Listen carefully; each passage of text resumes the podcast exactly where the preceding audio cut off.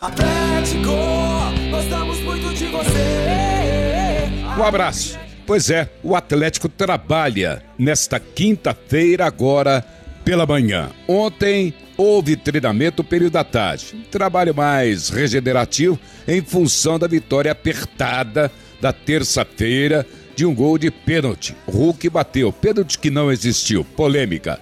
E aí ontem o trabalho foi no período da tarde, regenerativo. O Atlético trabalha nesta manhã de quinta-feira. Neste momento, o Atlético está liderando o Campeonato Mineiro, mas de qualquer maneira, tem o Cruzeiro hoje, que volta, quem sabe, a assumir a liderança jogando na Arena Independência. O Atlético trabalha até sábado, quando é voo fretado, viaja para Cuiabá. E aí, Supercopa contra o Flamengo. O Flamengo também desistiu, iria nesta quinta-feira treinar até domingo, mas como o Atlético não vai, o Flamengo também anunciou que não vai, vai no dia do jogo.